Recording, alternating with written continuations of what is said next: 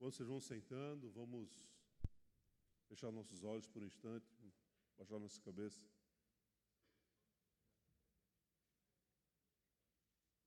Vamos fazer uma oração. Senhor, muito obrigado, Pai, por essa oportunidade que o Senhor nos dá nesse momento de participarmos do momento onde o Senhor quer falar conosco através da Tua palavra. Que nós sejamos gratos e envolventes naquilo que o Senhor tem para nós e possamos gerar frutos através da mensagem que o Senhor tem preparado para nós essa noite.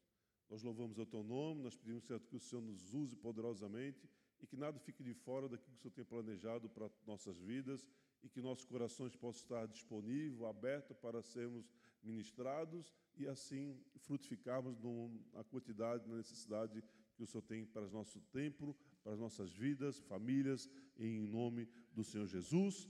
Amém e amém. Glória a Deus. Amém, igreja? Benção.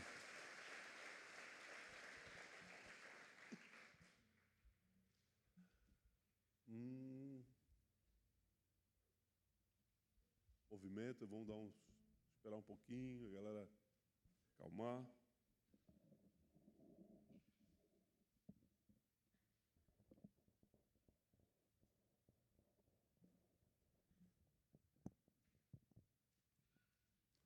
Glória a Deus.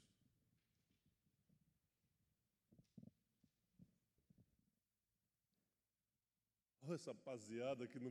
Hã? Vergonhando o inferno, literalmente, hein? Essa, essa, esse aqui é o bonde do, do leão de Judá, hein? Literalmente. Só Jesus, né? Só Jesus. Glória a Deus, amados. Mas um dos problemas mais graves nos dias de hoje é a prostituição. Um dos problemas mais fortes que tem tocado a nossa sociedade no tempo atual é a prostituição através da pornografia e assim por diante. Desde, tempo, desde os tempos antigos, esse é um problema. Esse problema ele não só foi, se acrescentou, mas ele ficou intencionalmente é, cada vez mais próximo da, nas nossas vidas, nossas casas, nossos dias, através do, do celular, onde antigamente precisávamos ir atrás disso, né? hoje ele está apenas a um clique da nossa, da nossa mão.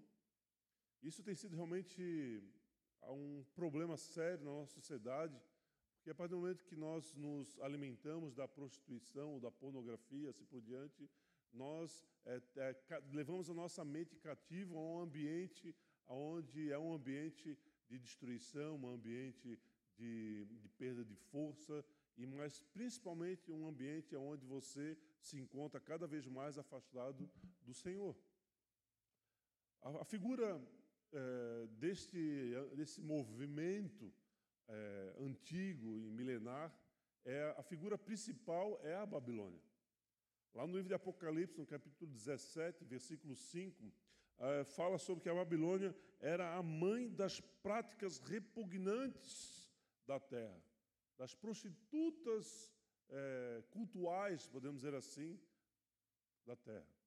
Babilônia ela, ela fazia eh, cultos para a terra, para a água, para o sol, para o ferro, para todo tipo de elemento e em todos esses, esses cultos que eles faziam para os elementos é, naturais, eles tinham as prostitutas cultuais, eles se, se relacionavam em um ambiente de culto.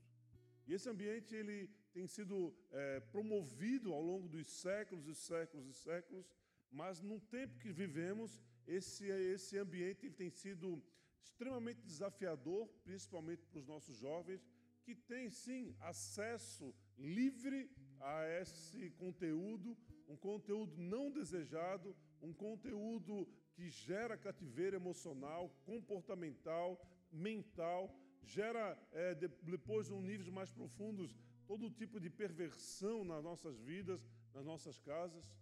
Eu quero falar um pouco sobre um caminho que, nós, que Deus nos, nos, concede como um caminho macro. O que, que seria isso?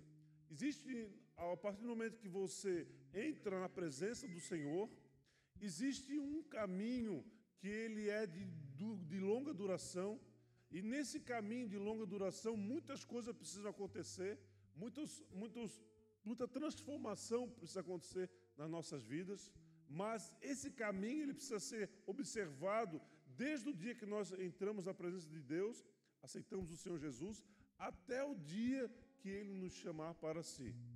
É um caminho, como falei, de longa duração, é um caminho extremamente importante. Nós vamos falar sobre esse caminho, que é, é o título da mensagem de hoje, que é o caminho da santificação. Amém? Amém, igreja? Para isso nós vamos levar, vamos usar o livro de Daniel, no capítulo 5. Vamos ler então a partir do versículo 4. Estou na NVI. Daniel, no capítulo 5, versículo 4. Está escrito assim: Enquanto bebiam vinho, louvaram os deuses de ouro, de prata, de bronze, de ferro, de madeira e de pedra. Mas, de repente, apareceram dedos de mão, dedos de mão humana que começaram a escrever no reboco da parede, da parte mais iluminada do palácio real. Fala comigo, palácio real. O rei observou a mão enquanto ela escrevia. 6. Seu rosto ficou pálido ou transfigurado, ou ele mudou a face dele. E ele ficou tão assustado, ou em outras versões, apavorado, que os seus joelhos batiam e suas pernas vacilaram. Irmãos, como eu já falei, a Babilônia era e é o símbolo dos, desde os tempos antigos da perversão sexual e de todo tipo de perversão. Como eu falei, ele, ele iniciou-se com esse problema no tempo antigo, né, já desde, desde o tempo antigo, mas lá no livro de Apocalipse, novamente, Deus ele traz essa, essa verdade para a igreja, para nós precisarmos prestar atenção nisso. E a Babilônia, amados, ela sempre foi é, é, muito ardilosa e ela sempre encontrou no povo hebreu, que depois transformou no povo de Israel, uma fonte de captação de recursos. Que recursos são esses? Recursos é, não somente intelectuais, mas recursos é, de capacitação de mão de obra, recursos de formação de liderança e assim por diante. É, Israel, ou os hebreus, eles tinham essa capacidade de se organizar e de se, e de se capacitar através de uma sabedoria que os babilônicos não entendiam, que era a sabedoria que vem do céu, a sabedoria que vem de Deus. Babilônia, por três vezes, ela invadiu Israel nos tempos, nos tempos antigos. Por três vezes, ele gerou cativeiro no, ao povo. A primeira vez que, ele, que ela invadiu ah, Israel, ela levou cativo os sábios judeus, onde estavam juntos Daniel, Misael, Ananias e Azarias. E eles foram nessa primeira, essa primeira invasão. Na segunda invasão, foi levado 10 mil judeus. Junto dele foi o profeta Ezequiel. Na terceira invasão, eles destruíram o templo, mas antes do templo ser destruído, o rei, é, qual é o primeiro rei aqui? Hum, o rei Nabucodonosor, ele foi lá e roubou os utensílios sagrados exclusivos para adoração ao Senhor. Ele roubou esses utensílios de prata e de ouro e levou para a Babilônia, levou para o seu templo. Amém, igreja? Antes de dele, como eu falei, dele destruir esse o templo de Jerusalém, ele, ele tomou essa atitude e levou para a Babilônia esses utensílios e os guardou lá. E eles, esses utensílios, como, como já falei, eles eram exclusivos, mas exclusivos por quê? Pergunta para mim, pastor, ou por que, que esses utensílios eram exclusivos? Ou separados? Resposta: porque por conta da santidade de Deus. O que, que significa isso? A santidade de Deus é, é, é uma, um atributo divino do nosso Senhor que faz com que ele, é, com que ele não seja encontrado em forma alguma sobre qualquer qualquer tipo de pecado, transgressão, iniquidade. Ele não, ele não tem em si qualquer tipo de mancha, ele é perfeito, ele conhece todas as coisas, ele sabe todas as coisas, ele, ele é justo, ele, o amor dele é, foi capaz de, de entregar o seu filhinho para que, nós, para que sofresse, para que cada um de nós pudesse ter acesso ao céu. Ele é alguém, algo, é, uma, ele é, né? Ele não é, verdade, não é, não é alguém. Ele é, ele é aquele que pode todas as coisas.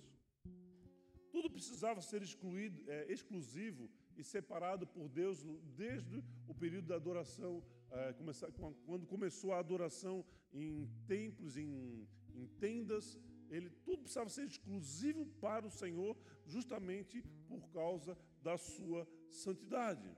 Por exemplo, o animal do sacrifício, ele não poderia ter ferida, não podia ter qualquer imperfeição, ele precisava ser perfeito, ele precisava ser cuidado por aquele que iria entregar como oferta, desde novinho, desde se é um, um, um carneiro, desde no, no nascimento, ele precisava ser guardado, bem alimentado, para no tempo certo ele ser sacrificado. Aqui existe uma, uma figura do, do, sacrifício animal para cobrir o pecado da, do pecador.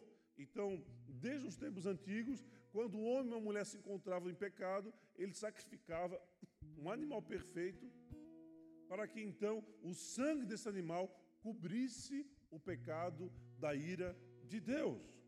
Tudo precisava ser exclusivo tudo precisava ser separado. Os sacerdotes eram separados. Os sacerdotes eram da linhagem dos levitas, eles eram separados, eles eram cada vez mais encontrados é, dependentes do resto das outras, das outras tribos.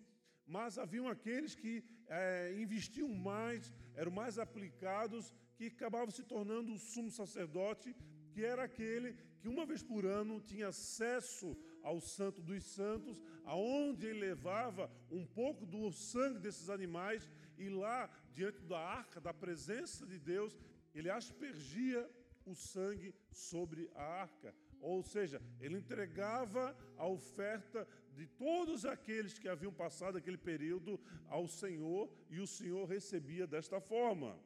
Existe muita é, informação teológica aqui, não quero entrar nesse termo, mas aqui nós estamos falando sobre, primeiro, o sangue cobriu, amém? O sangue cobriu, o, cobre o pecado através do sacrifício animal. O sangue aspergido e existe também o sangue que retira o pecado do homem, que é o sangue do Cordeiro perfeito, do Cordeiro que é o nosso Senhor Jesus. Mas é, separado e exclusivo para Deus, não somente em ações, mas eles eram separados em alianças, em escolhas mas principalmente de coração. Eles não faziam nada que era para o Senhor de uma maneira obrigatória, de uma maneira induzida ou exigida por ninguém. Eles faziam porque eles amavam o Senhor, eles se aplicavam com excelência, eles se santificavam, havia um processo de santificação, as vestes deles eram, eram limpas, elas eram, o templo era todo detalhadamente, minuciosamente nas medidas porque tudo precisava ser muito perfeito, porque ali havia o santo de Israel que era adorado, que, que estava habitando, e esse era o processo do Antigo Testamento. Amém? Amém, igreja? Como eu falei, ele é, lá na figura de Caim, muitas pessoas falam que, ah, não, que Caim foi isso, Deus não aceitou a oferta de Caim por isso, por aquilo. Teologicamente, em várias linhas, mas o fato é, antes de Deus rejeitar a oferta de Caim, Deus tinha rejeitado o próprio Caim. Diferente de Abel.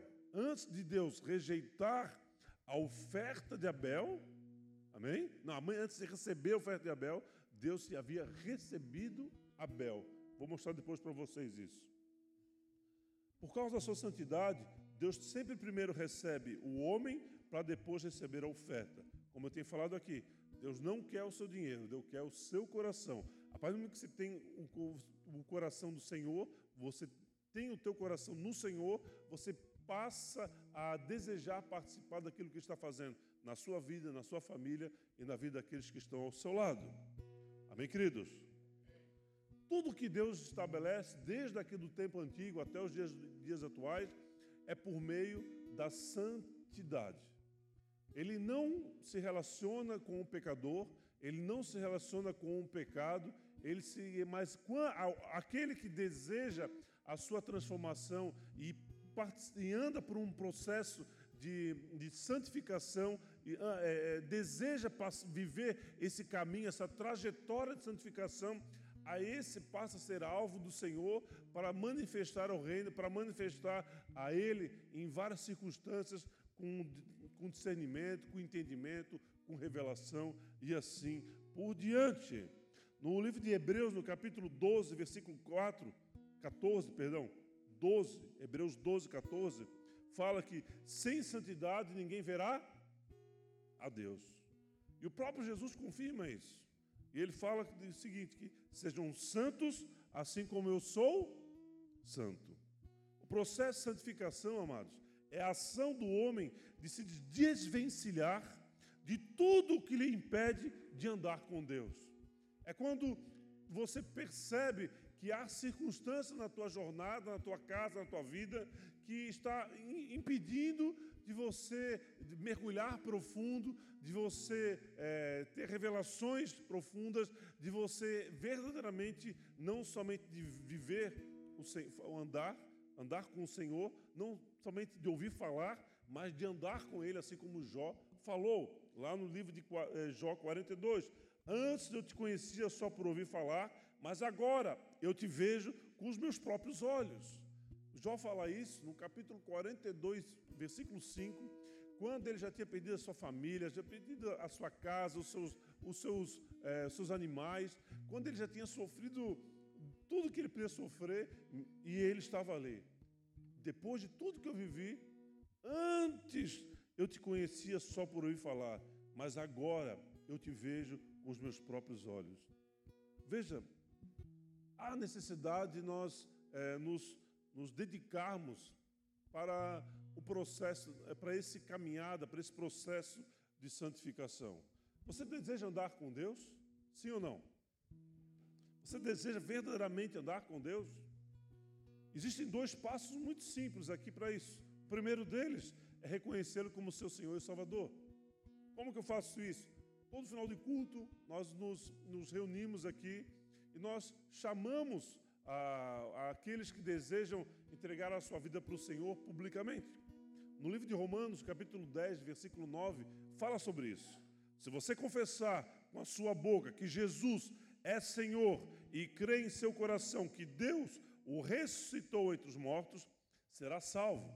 Pois com o coração se crê para a justiça e com a sua boca se confessa para a salvação. O segundo passo, depois disso, é, esse primeiro passo é a porta que se abre, quando você entra numa, numa jornada, numa, num caminho, que Jesus é a porta, o caminho e o alvo, a verdade e a vida. Amém? Então ele abre a porta, você abre, abre a porta e você entra numa passa a fazer parte de uma jornada que é conhecido como caminho. O povo cristão no passado era conhecido como aqueles do caminho. Amém? O, o, segundo passo é caminhar em um processo de santificação. É um caminho, é uma, é uma jornada, é um processo de longo prazo. Ao longo dessa jornada, muitos outros processos de transformação, de, de renúncias e de investimento naquilo que Deus tem para nossas vidas serão necessários. Mas o processo de santificação, ele começa a partir do dia que você abre a porta até o dia que você entra na presença dele. Amém? A santificação é o processo de aproximação sua do teu Deus. Nesse processo de santificação, é necessário você fazer duas coisas. A primeira, renúncias, e a segunda, investimentos. Por quê? Você renuncia aquilo que não lhe convém. É aquilo que tira você do seu controle. É tudo aquilo que tira você do controle. Controle de quê? Emocional, psicológico e comportamental.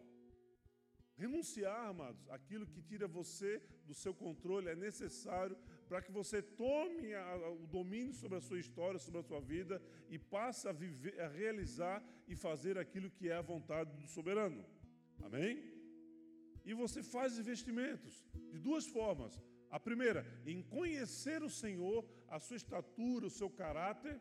E o segundo, em investir contra, contra o pecado, contra tudo aquilo que você tem revelado na sua história, que você não, não, consegui, não somente né, não conseguiu renunciar, mas você não conseguindo renunciar, você vai fazer de tudo para se desvencilhar dele. Então, tem coisas que você consegue renunciar de uma maneira muito simples, ou nem, nem, nem tanto, mas é, é um processo é, possível de se realizar e que você acaba conseguindo, ao longo da tua jornada, fazer. Mas há circunstâncias que você não consegue renunciar naturalmente e você precisa de auxílio de Deus, auxílio de pessoas maduras, para que você invista é, tempo, invista oração, invista em jejum para se desvencilhar dessas circunstâncias. Então, a caminhada com o Senhor, para que você tenha, é, entre na presença dele, você primeiro precisa abrir a porta, que é o próprio Senhor Jesus, reconhecendo ele como Senhor Salvador. E nessa, nesse caminho, nessa jornada de santificação, você precisa sim renunciar tudo aquilo que não lhe convém e investir com todas as suas forças em conhecer o Senhor e, se for necessário, combater o bom combate com aquilo que você não tem conseguido renunciar. Amém? Amém, igreja? Voltemos então lá para o rei, lá para o Daniel, perdão, Daniel 5. O rei Belsazar, que é o rei que nós estamos falando ah, naquele texto de Daniel 5,4, o que, que ele fez? Ele foi lá para o seu depósito, pegou as taças santas e exclusivas para adorar o Senhor e trouxe para um, um centro, uma festa que ele tinha promovido, aonde eles estavam ali é, promovendo a adoração àqueles deuses ali que a gente leu naquele versículo, e ele estava promovendo todo tipo de perversão sexual, tudo que é tipo de, de mais é, repugnante, como a própria é, a palavra fala em Apocalipse 17, 5, né? que a Babilônia é a, é a figura da, de, de tudo aquilo que é repugnante ao Senhor. E o rei Belsazar, ele simplesmente ele vai lá pega aquelas taças que são exclusivas e separadas para o Senhor, traz para esse ambiente de adoração a outros deuses e ele começa a beber assim, bebedar, utilizando esses utensílios, utensílios que eles foram usados sem qualquer temor para uma festa profana. E na mesma hora que ele começou a fazer isso, o que aconteceu? Dois deuses, como os dedos de mão humana, começaram a escrever na parede Mene, Mene, Tekel, Parsim. Ele ficou desesperado, o rosto dele ficou completamente ah, ele é, desfigurado, apavorado, e ele não somente é, não sabe o que fazer, ele começa a gritar, ele começa a é, é, gritar de todas as formas, ele se desespera, porque ele vê aquela, aquela, aquela, tem aquela visão, e é uma visão que ele sabia que era uma visão de juízo sobre a vida dele. E ele chama então os especialistas, muito um termo muito utilizado hoje, em dia, né? Os especialistas, a gente vê pela mídia fora. Ele chama os especialistas, os cientistas, os, os magos e assim por diante, para que eles pudessem é, é, responder o que significava aquela visão. E havia uma promessa embutida. Aqueles, aquele que conseguisse traduzir a, a visão que, que, a, que, o rei Belsazar havia visto na parede do palácio real, ele iria ganhar não somente vestimentos, uma capa vermelha, colares de, de, de ouro, mas ele também iria é, receber o terceiro trono de, da Babilônia. O primeiro era do rei, a segunda da rainha, e o terceiro seria dessa pessoa que conseguisse interpretar esse, essa visão que havia o rei Belsazar havia visto na parede do palácio real. Amém? Verso 9 de Daniel 5. Diante disso, o rei Belsazar ficou ainda mais aterrorizado e o seu rosto mais pálido. Seus nobres estavam alarmados. O seu rosto mais pálido aqui é a mesma, a mesmo, é, a mesma palavra utilizada quando Deus chegou diante de Caim e conversou com Caim quando ele estava prestes a matar o seu irmão.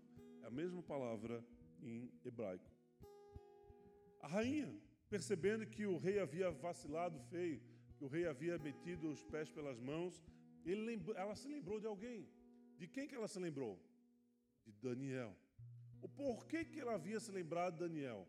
Porque lá atrás, Daniel havia interpretado o sonho da agora do rei Nabucodonosor, e aquilo, aquele acontecimento foi tão forte, tão marcante na sociedade, porque Daniel estava jurado de morte, Daniel estava perseguido, Daniel não abriu mão de permanecer em oração naquilo que Deus tinha sobre a vida dele, o quanto ele amava, o quanto ele se fazia separado e exclusivo para o Senhor. Então, a figura de Daniel é uma figura de quem Deus realmente confiava e de quem investia, e ele, Deus recebia um investimento de Daniel diariamente. A palavra fala que ele diariamente ele se prostrava em oração três vezes por dia, ele abria a janela em direção a Jerusalém, ele mesmo estando cativo na Babilônia, ele permanecia em oração, ele se, se, ele se se separava daquele ambiente profano ao qual ele estava vivendo. Aleluia. Então, a rainha fala ao rei sobre Daniel, é que era alguém que tinha capacidade de interpretar sonhos e mistérios. E Daniel, então, ele foi levado à presença, à presença do rei Belsazar e ele vai interpreta, interpreta aquela visão. Verso 26. Mene, mene, tekel, parsim. A tradução disso, literal, seria: Deus contou os dias do teu reinado e determinou o seu fim. Foste pesado na balança e achado em falta. Teu reino foi dividido e entregue aos medos e persas. E na mesma noite, o rei Belsazar foi morto. 26, 28, no capítulo 5. Eu queria então, amados, a partir desse texto, desse contexto que nós lemos aqui, de, subtrair algumas lições para as nossas vidas que podem sim e devem ser aplicadas por nós, que devem ser é, checadas por nós e devem ser olhadas com carinho, observadas com carinho, como Deus querendo nos instruir para essa jornada, para esse tempo que nós estamos, estaremos vivendo a partir de então. Estão comigo, igreja? Primeiro ponto, eh, dedicado esse momento para a minha cunhada Simone. Primeiro ponto, Simone. Ela gosta disso. Amém? Primeiro ponto. Beber o vinho e deram louvores aos deuses com as taças do templo. O que, que significa isso? Sabe o que eu entendo, amado? Ele sabia que era errado. Ele tinha consciência de que era errado. E mesmo assim, ele continuou fazendo aquilo que era errado porque ele não viu as consequências. Isso acontece muito na nossa, na nossa história. A gente vê, percebe muitas pessoas ao longo da nossa vida faze, fazendo isso. Pessoas que fazem aquilo que é errado, têm consciência que estão fazendo errado e mesmo assim permanecem fazendo errado por não, não entenderem e não terem acesso à consequência dos seus atos. Amém, igreja? Esse rei Belsazar era esse homem. Ele sabia que era errado, ele tinha consciência que era errado, mas mesmo assim foi lá, pegou as taças e foram beber, foram cultuar os deuses de maneira profana e eles se tomaram posse porque eles não tinham qualquer percepção da consequência desse ato. O rei achava que a conta não viria, mas ela veio rápido demais. Não tão logo que ele começou a beber, começou a cultuar, com aqueles utensílios que eram exclusivos, separados para o Senhor. O que aconteceu? Aquela mão veio com um juízo na parede, ele ficou apavorado, transfigurado, e ele começou a clamar para que pessoas interpretassem aquilo. Daniel veio e interpretou, e uma interpretação arriscada, dura, porque é uma, uma interpretação que revelou o juízo, sim, para o rei. E ali estava aquele homem completamente angustiado, gritando, desesperado diante daquele fato, e logo em seguida ele morrem. Sabe o que eu acredito, amados? Eu acredito que nós podemos nos vestir, nós podemos nos posicionar como vitoriosos, mas quando nosso coração está sujo, amados, você nunca será vitorioso. Você sempre é, poderá aparentar como alguém vitorioso, mas na prática, no teu interior, você sempre será um derrotado. Você só consegue ser verdadeiramente vitorioso quando você seja encontrado, é, é, aprovado por um único Deus ou por um único ser. É, não é ser, na verdade, Deus é Deus, né? Por um único. Como eu poderia utilizar aqui? Não é um Deus, não é um ser. A única aprovação divina e sobrenatural que, que nos capacita a ser aprovados para viver grandes coisas nesse mundo. Porque não adianta nós nos vestirmos como vitoriosos, nos posicionarmos como vitoriosos, lermos livros de autoajuda, sem a gente não ter a ajuda do alto. Não tem como você querer fazer grandes coisas olhando para aquilo que o mundo terreno pode te promover, sem perceber que o céu está falando sobre a tua cabeça, tem, tem propósito eterno sobre a tua cabeça, tem, tem bênçãos liberadas sobre você, mas se você não percebe, não tem discernimento, você não tem acesso a ele. Amém? O livro de Gálatas, no capítulo 6, versículo 7, fala o seguinte: Não se deixe enganar, de Deus não se zomba, pois o que o homem semear, isso também colherá. Então é inevitável, mas que nós iremos colher a nossa omissão, a nossa, o nosso abandono, nossa rejeição e assim por diante. Agora, o segundo ponto, os dedos escrevem na parede do palácio. O que, que significa um palácio para um rei? Você tem noção disso? O palácio para um rei significa um lugar de segurança. É onde ele dá suas ordens, aonde ele faz controle dos seus bens, do, faz o seu domínio, aonde ele ordena a movimentação dos seus exércitos, a entrada de água, a entrada de alimento e assim por diante. Agora tu imagina, princípios foram descumpridos, não foram? Pelo rei. Ele sabia que ele não deveria fazer isso, mas quando ele descumpriu os princípios, o que aconteceu? Ele teve o seu lugar de segurança abalado. Irmãos, isso é muito é, útil para os nossos dias. Quando nós descumprimos princípios e valores que nós sabemos que, que eles existem ou que nós conhecemos ele, quando nós descumprimos esses princípios e valores, o nosso lugar de segurança ele é abalado. Nós precisamos ter esse discernimento. Por quê? Porque quando você descumpre princípios e valores, você tem do Senhor portas fechadas. Ele não somente fecha portas, mas como ele também permite que portas sejam fechadas, você não tem acesso a lugares que você deveria ter naturalmente se você estivesse comprometido com os seus princípios e com os seus valores. Quando você, de outra forma, está comprometido com princípios e valores, você encontra portas abertas que de outra forma estaria fechada. O nosso Deus, ele abre portas que ninguém consegue fechar e ele fecha a porta que ninguém consegue abrir. Amém?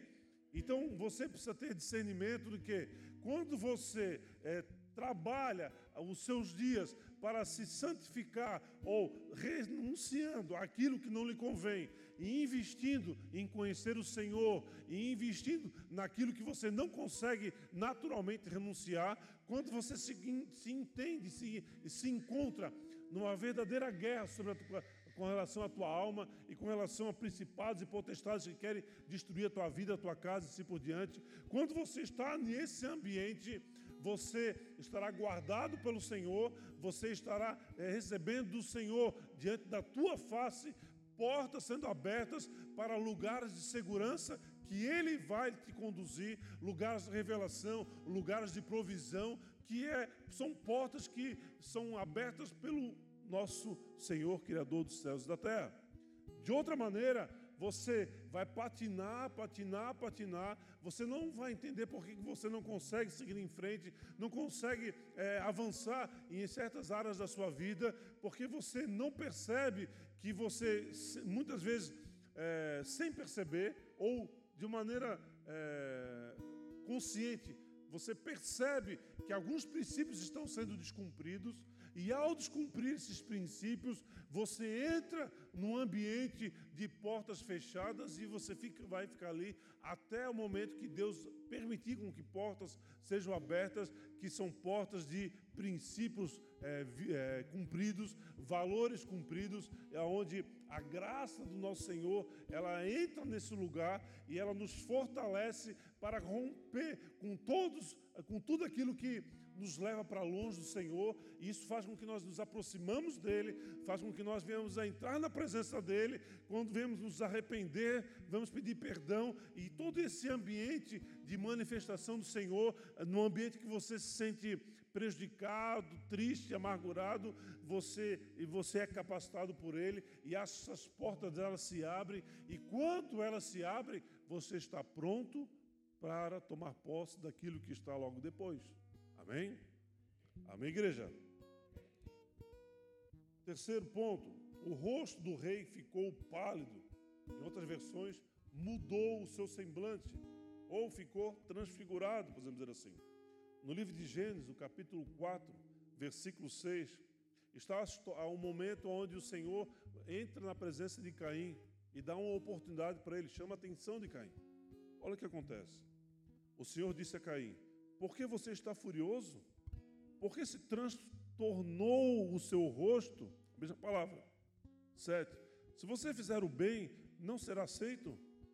Mas se você fizer, mas se você não o fizer, saiba que o pecado ameaça a porta.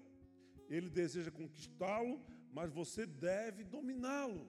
O Senhor dando uma oportunidade para Caim. Caim, não está vendo o que está acontecendo? Vai acontecer logo na frente. Eu estou conseguindo, eu consigo perceber. Mas você está completamente transtornado, você está completamente apavorado. Por quê? Porque você é, fez escolhas equivocadas, você está andando sem temor, você está tomando posse daquilo que é eterno, daquilo que é exclusivo, que é o próprio, a própria vida, e você está andando conforme a, a tua própria vontade, o teu coração, e o que, que Deus fala? O teu rosto, Caim olha o teu rosto, olha a tua face, olha o teu semblante completamente transtornado. Não é você que está agindo, não sou eu que estou agindo. Percebe, Caim. E a partir de então, o Caim, logo em seguida, Caim vai para o campo, mata o seu irmão, destrói a sua história e hoje ele sabe onde ele está. Amém? Irmãos, muitas vezes Deus expõe o pecado oculto para que haja despertamento nas nossas vidas. Muitas vezes Ele trabalha, em circunstâncias doloridas na nossa história, para que esses pecados ocultos que ainda são de estimação, muitas vezes na nossa vida, onde nós nos alimentamos diariamente, semanalmente, de maneira oculta, Deus ele expõe essa, esse pecado, ele expõe a nossa história, a nossa vida, para que seja encerrado aquele processo. Ele nos dá uma nova oportunidade. Filho, eu estou expondo, você vai, vai entrar em um ambiente de vergonha, você vai entrar em um ambiente de discórdia, de confusão, mas eu estou dando oportunidade para este lugar, para esse ambiente, de você ter acesso àquilo que eu tenho para a sua história, para a sua vida. Amém? Amém, igreja?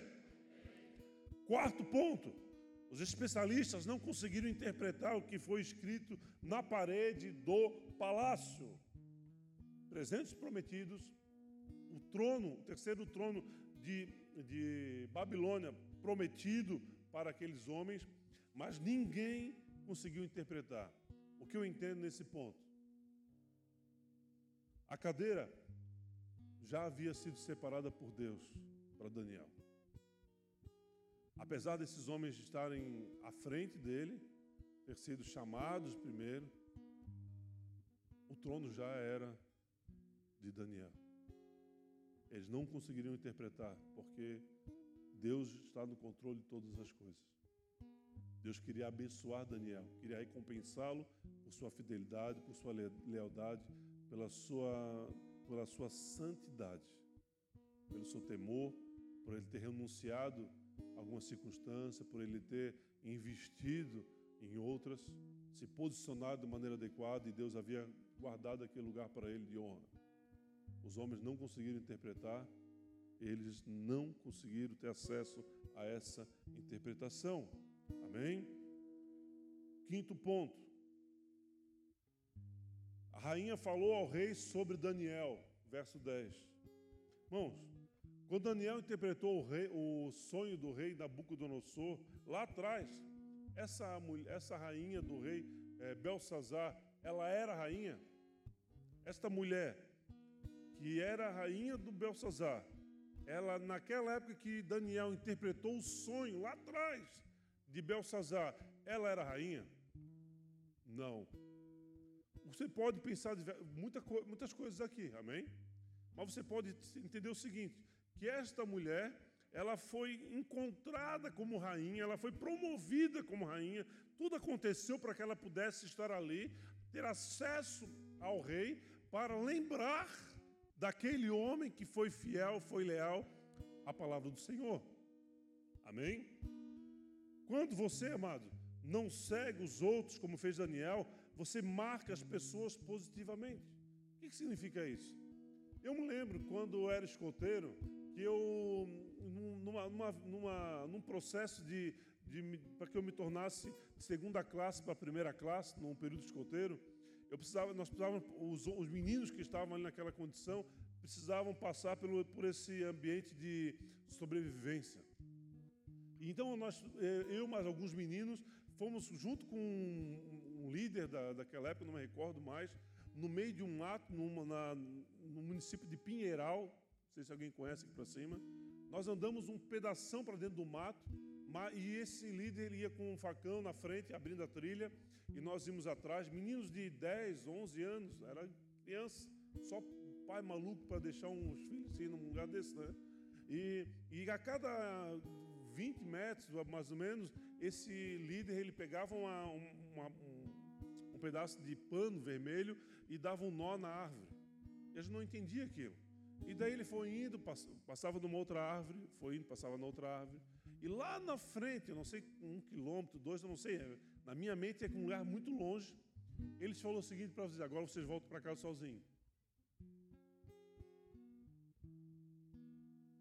O desespero bateu na galera, obviamente.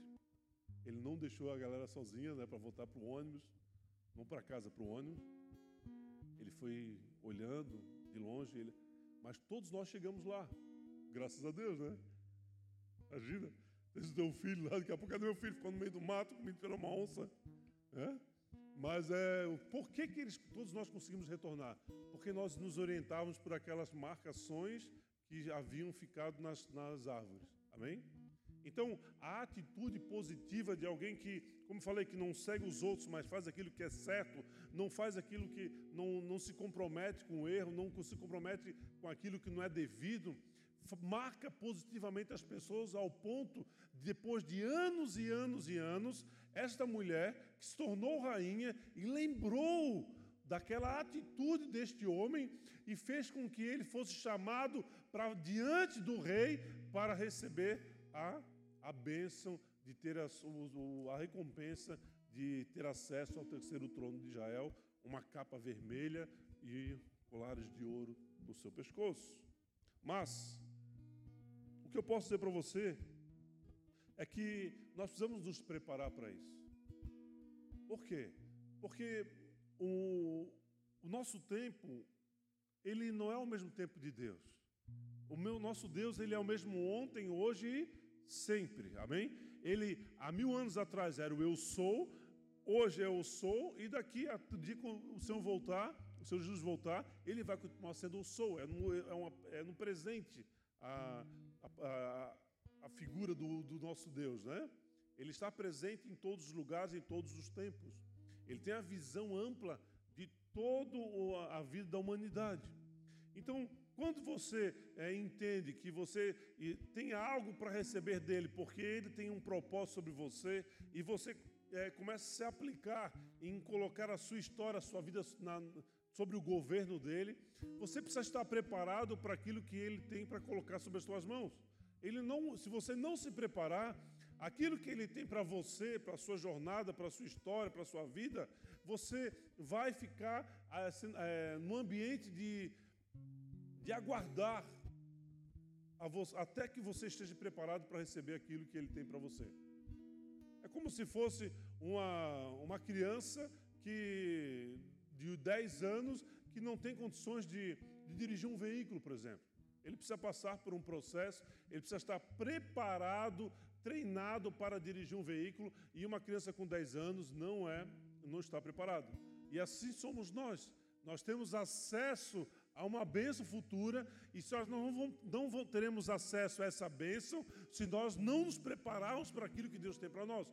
Como que nós nos preparamos? Nos santificando, renunciando tudo aquilo que não nos convém, investindo naquilo que Deus tem para nós, investindo em combater aquilo que nós não conseguimos renunciar é, naturalmente, e assim combater o bom combate, seguir em frente. E quando Deus perceber que você está preparado, Ele abre a porta, Ele abre o, as portas dos céus, os portões dos céus, como fala lá em Salmos 24, né?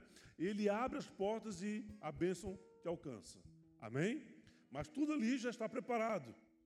Só falta você estar preparado para ter acesso à bênção eterna. Portanto, não te desespera, amados, por conta da tua condição ou por conta do cenário que você está vendo nesse mundo. Não te desespera. Coloque a sua confiança no Senhor, coloque a tua confiança naquele que pode todas as coisas. Mais do que isso, te prepara para ser é, um alvo da bênção divina, porque você vai estar preparado para a, para a grande tarefa que Ele tem para aqueles que estarão preparados para usufruir da manifestação de Deus neste tempo que estamos vivendo. Então é algo profundo e profético, amém? Por quê? Porque se você quiser participar daquilo que Deus tem para nós nesse tempo, você precisa se preparar. E essa preparação, como eu falei, é um processo, é, ele é de longo prazo, mas é um processo que faz você olhar para si mesmo, olhar para suas ações, para o seu comportamento e ver e perceber aquilo que não convém na tua história, aquilo que você percebe que está te afastando do Senhor, recebe a força soberana da graça, que é uma força que te leva a, a, se, a ser capacitado para eliminar esse tipo de circunstância da tua vida e ainda investir em conhecer cada vez mais o caráter de Deus investir em transformar o seu caráter, e nesse processo você é encontrado como perfeito aos olhos do Senhor para receber a bênção divina, receber a autoridade, o poder para executar, para, para, para manusear, para, para experimentar a manifestação da glória, o milagre, o poder divino sobre a tua vida, sobre a tua história. Amém, igreja? Glória a Deus. Você pode dar uma salva de palmas para Jesus?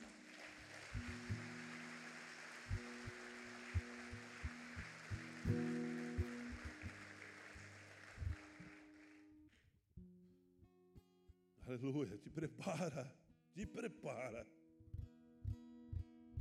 Aleluia. O que agrada a Deus, amados, não é a forma que você se apresenta, mas é a tua, a tua perseverança em busca daquilo que Ele tem para você, mesmo diante de ambientes de calúnia, de perseguição, difamação, de, de ambientes que são ambientes é, autodestrutivos, mas quando você, mesmo num ambiente desse, você permanece seguindo em frente, renunciando o que é necessário, investindo naquilo que é importante, você passa a não ser influenciado por esses ambientes que estão sendo promovidos por, por esse para esses principados e potestades que estão atuando de maneira muito forte, ainda mais forte nesse tempo, para que nós ficamos completamente ligados e conectados a um ambiente a, uma, a, um mistério que agrada o teu ser, agrada o teu coração, gera prazer no teu, na tua carne que não se converte, e ali você fica preso naquela condição e não consegue usufruir daquilo que Deus tem, Deus tem para a tua história. Amém, amados? Algum, há, um, algum problema de você é, ser alguém com que Deus olha para você e, e Deus fala que não é o tempo dele ainda. Há algum problema nisso? Deus olhar para ti? Não, ainda não é o tempo dele, ainda vou aguardar mais um, algum tempo. Eu vejo que não. O fato é, o problema seria se você permanecesse nessa condição dos seus 30 anos, 40 anos, 50 anos, 60 anos, 70 anos, até o dia que você for, é, o teu corpo físico não aguentar e você partir deste mundo para o outro. Amém? O fato é, não é você é, não, ser alguém que Deus olha para ti e fala, não, ele ainda não está preparado. O fato é quanto tempo você vai permanecer nessa condição. Então, de, de uma certa maneira, todos nós, em alguma área de nossas vidas, ainda não está preparado para receber a bênção do Senhor. Amém? Nós não somos perfeitos. Mas o, o, o, grande, o grande elemento aqui que nós estamos colocando nessa, nessa mesa aqui é o que? É que há uma manifestação divina sobre que está direcionada sobre nós e somente nós teremos acesso se nós estivermos trabalhando, nos preparando para aquilo que Ele quer derramar sobre as nossas vidas. Amém, igreja? Portanto, segura a tua ansiedade, te prepara para o tempo de Deus, trabalha a tua santificação, trabalha o teu caráter, te prepara, esteja preparado, porque o que Deus quer fazer na nossa história, na nossa vida, neste tempo, é maior do que o homem pode imaginar. Por quê? Porque, da mesma maneira que o, inferno está assolando, está tá, é, falando nos nossos ouvidos, está querendo pegar as nossas crianças, os nossos jovens, está tá acessando os nossos lares de todas as formas, da mesma forma que o inferno está investindo, Deus, o poderoso Deus, Criador dos céus e da terra, ele está só observando: olha só, olha só, meu filho Jó, tudo foi tocado, tudo foi tocado, mas o coração dele ainda permanece com o meu. Ele recebe em dobro tudo aquilo que você recebeu, você perdeu. Amém? Para encerrar, amados, quando você então é, tiver acesso àquilo que Deus tem para a tua história, para a tua vida, você precisa fazer algo. Você precisa manter a tua essência. Você precisa é, não se corromper. Você não pode mudar a sua, a sua história, a sua, a sua atitude por causa do ambiente que você se encontra. Amém? Porque muitas vezes acontece isso. Você trabalhou, trabalhou, trabalhou no seu caráter, na sua vida, você teve acesso a algo grandioso, conseguiu um emprego, a tua empresa bombou, ou você resolveu um problema que, ou uma enfermidade, a alegria tomou conta do teu coração e a partir dali tuas escolhas passaram a ser outras. Não se corrompa, não se comprometa, mantenha a tua essência. Verso 17 de Daniel 5 fala: Então Daniel respondeu ao rei: Pode guardar os teus presentes para ti mesmo e dar as tuas recompensas a algum outro. No entanto, eu lerei a inscrição para o rei e lhe direi o seu significado. A bênção estava diante dele, era tudo que um homem naquela época queria, o terceiro trono, a, a capa, de, a capa da, da, da bênção, a, o colar de ouro, mas ele falou: Eu não quero, não, eu não vou me comprometer. Mas mesmo assim, eu vou fazer aquilo que foi chamado para fazer. Amém? Aqui está falando sobre vocação, sobre chamado, sobre compromisso, aquilo que Deus nos confiou e realização naquilo que Deus tem para as nossas vidas. Portanto, não mude o teu discurso por causa do teu ambiente. Amém? Lembre-se, aonde você chegar foi Deus que te colocou ali. Não foi teu braço, não foi nada disso, porque a inteligência que você tem foi Deus que te deu, a capacidade que você, de, você se desenvolver numa área, foi Deus que promoveu tudo para que você se, eh, se capacitasse naquela área. Você é o que você é pela misericórdia do Senhor, pelo investimento do Senhor, e você precisa ser grato a Ele, e você precisa devolver a Ele as bênçãos que é a bênção do comportamento transformado, a bênção de uma mente não cativa, a bênção de desejar a presença dEle mais do que todas as coisas. Amém, igreja? Aleluia!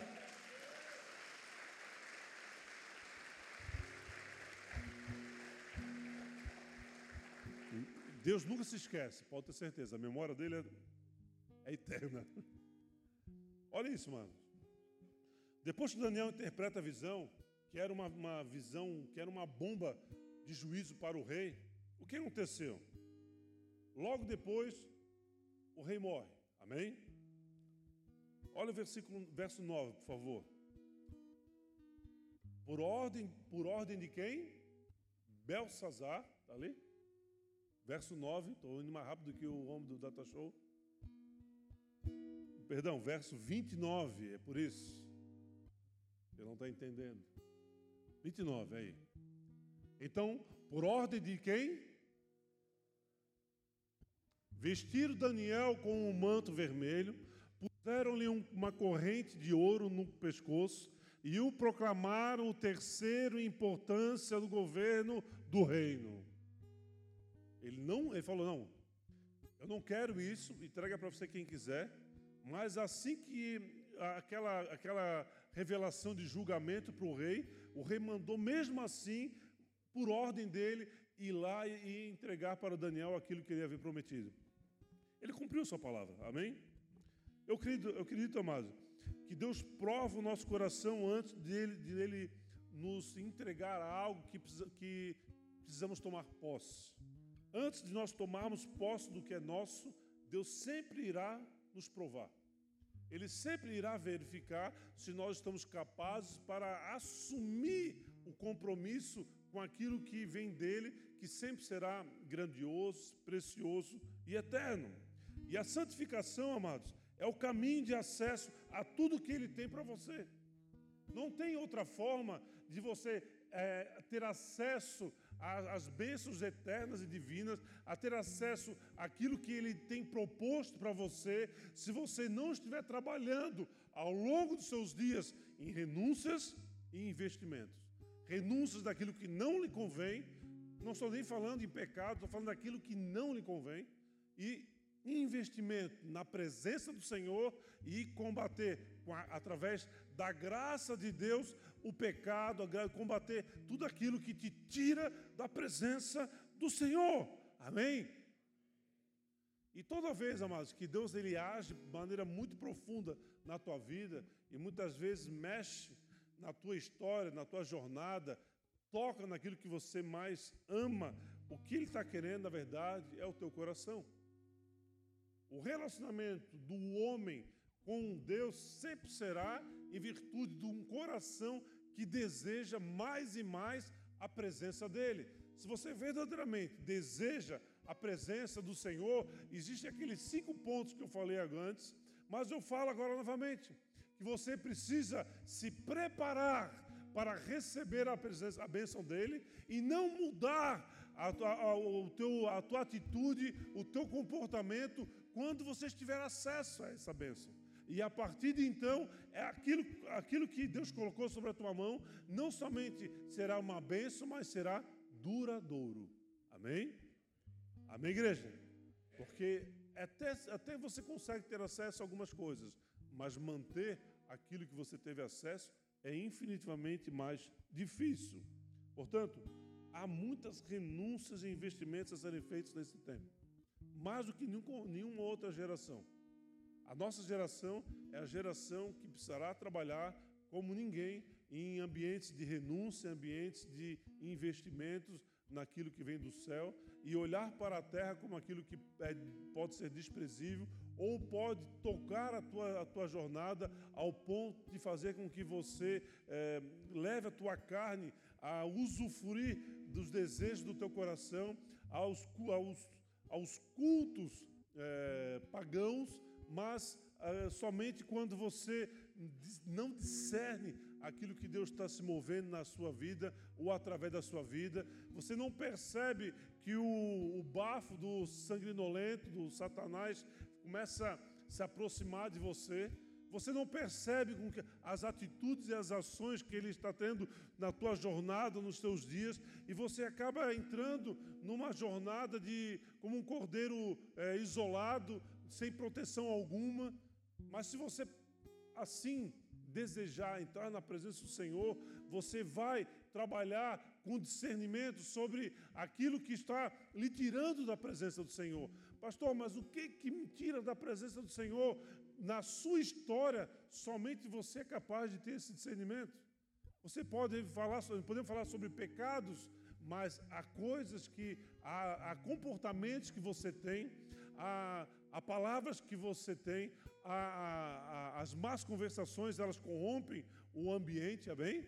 A bênção de Deus, muitas vezes, ela é, ela é frustrada por causa do ambiente que você se encontra, mas quando você combate o meu bom combate e você se posiciona de maneira adequada, você não se compromete com aquilo que está acontecendo ali, com as bênçãos que poderão vir. O que que vem? Daí passa a vir o investimento do Senhor, o cumprimento da palavra de Deus. Não, não importa se tiver pessoas na, minha, na tua frente, não importa se tiram pessoas mais capacitadas, não importa se são especialistas, se são cientistas, tem um homem lá atrás que, sei lá, os, é, esquecido num canto, esse homem, ele é leal, ele é fiel, ele é capacitado em entender sonhos, ele entender é, mistérios. Esse homem, ele está lá no canto isolado.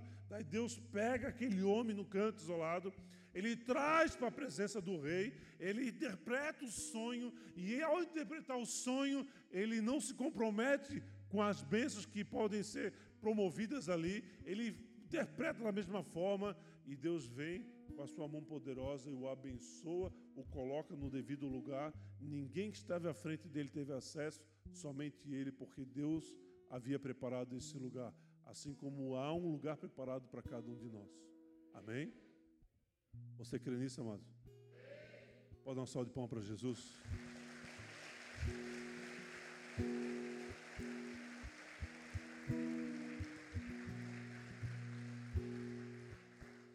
Jesus, o caminho, a verdade e a vida. Amém? O caminho, ele diz: seja santo assim como eu sou santo a verdade, que é a própria palavra, que é a instrução, o treinamento para você se tornar santo. E o fim é a vida, não é essa vida louca, não, é a vida na presença do Senhor. Amém? E hoje, quando eu estava vendo o Bart aqui, o 25, chorando, o noivo, né? Eu fico imaginando o Senhor Jesus, ele chorando pelas nossas atitudes, chorando por se pronunciar para nós. Ele, você não ouve ele e ele fica triste, ele fica, é, ele chora pelas nossas más escolhas, porque ele está ansioso, se eu posso dizer assim, por nos receber na presença dele. Um noivo que deseja a sua noiva, que é a igreja de Cristo Jesus. Amém? Fecha os olhos, baixa a sua cabeça, mano.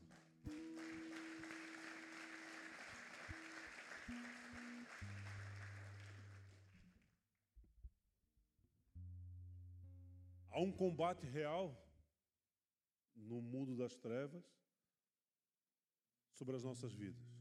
As nossas vidas, elas sim, é alvo de uma grande e intensa guerra. No entanto, nós sabemos que aquele que está sob o governo e domínio de nossas vidas, ele será o vencedor. Mas o inimigo de nossa alma sabe que se ele nos enganar, se ele não, permitir, não deixar com que nós entremos na presença do Senhor, nós não seremos destruídos, nós seremos conduzidos por um ambiente de destruição. E ele sabe que a única oportunidade dele é essa. E a maneira mais intensa que ele tem para a nossa geração é através de tudo aquilo que é profano, tudo aquilo que é repugnante, tudo aquilo que nos leva a nos comprometer mentalmente, psicologicamente e comportalmente de maneira indevida ou repugnante que Deus abomina. E Deus, ele, quando Ele nos chama para um lugar como esse, um, um culto como esse, que não é dedicado ao homem, mas dedicado ao Senhor, onde nós temos o Senhor como centro da nossa adoração, ele tem para mim, para você, uma revelação de que, daquilo que precisa ser feito. Ele te dá estratégias, ele dá um mapa espiritual da sua vida, ele mostra para você aonde errou, aonde está o seu problema, aonde está a sua aflição, a sua angústia, mas ele mostra também o caminho acertado que você pode ter a partir de então. Ele é justo ao ponto de fazer você colher aquilo que plantou, mas ele também te ama ao ponto de te investir em você para que você passe, a, a, a plantar um fruto duradouro que na próxima temporada você passe a colher. Que você possa usufruir da presença do Senhor na sua história, na sua vida, e que você possa fazer do Senhor o seu verdadeiro Rei, o seu verdadeiro Senhor. Hoje, quando estava aqui pela manhã, eu vi um casal trocando aqui no Zatalaia, um trocando a função do com o outro. Eu percebi como eles estão assim queimando na presença de Deus. A hora que eu saí lá, na, lá, lá para a rua, a filha mais velha dele olhou para mim e falou assim: Pastor, essa torre aqui, ó, você podia colocar um logo lá em cima e embaixo colocar vários logos. Logo lá do, da, da Turquia, da Índia. É, por quê? Porque é, é profético, nós falamos todas as línguas, nós falamos as línguas dos anjos. E eu aquela menina de, sei lá, tem 15, 16 anos, não tenho ideia. Falando isso, assim, meu Deus do céu, olha só, eles estão queimando. Mas o porquê que ao longo da nossa jornada, muitas vezes nós, nós deixamos de lado esse, esse amor, essa paixão? Por que ao longo de décadas nós passamos a, a fazer aquilo que é precioso, vil, ou aquilo que é, é aquilo que é extraordinário como ordinário, ou aquilo que é, é, é santo, transformando em, em, algo comum, algo que você não, não precisa dar investimento, precisa mais investir, você já está ali, está tudo certo. É, uma, é, um, é um prejuízo eterno que nós cometemos nas nossas próprias vidas. Usufrua da presença do Senhor. Usufrua da transformação que Ele tem para a tua vida, para a tua jornada. Usufrua do poder que Ele tem disponível para você. Tome posse das bênçãos que Ele tem. Esteja preparado. Mas talvez você esteja aqui e nunca tenha aceitado o Senhor, que é o primeiro ato, a primeira, a primeira ação necessária para entrar nessa caminhada. Você, a primeira coisa que você precisa fazer é publicamente, como está lá em Romanos 10, você, com a sua boca, confessar que Jesus é o seu único suficiente Senhor e Salvador. Se você está aqui, você quer entrar por essa porta, dar início a essa jornada, levanta a sua mão aos céus, por favor. Onde você está? Levanta a sua mão céus. Glória a Deus. Fique de pé, por gentileza. Tome posse daquilo que Deus tem para ti nessa noite. Amém? Fique de pé, você que está com a mão levantada. Fique de pé, não precisa ter vergonha, não. É dia, talvez seja o dia mais importante da tua jornada, da tua vida. Amém? Glória a Deus. Glória a Deus. Glória a Deus. Mais alguém? Mais alguém? Glória a Deus. Assim como Jesus nos ensinou, vamos fazer uma oração. Eu oro e você repete comigo. Senhor Jesus, Senhor Jesus, eu entrego a minha vida na tua presença. entrega minha vida na tua presença. Eu quero que a minha vida Eu que a minha vida seja um ponto seja um ponto positivo, positivo, marcante marcante na vida de todos aqueles que estão à minha volta. na vida de todos aqueles que estão à minha volta. Senhor Jesus, Senhor Jesus, me ajuda me ajuda a me tornar a me tornar o guerreiro, um guerreiro, a guerreira a guerreira que o Senhor deseja que eu me torne.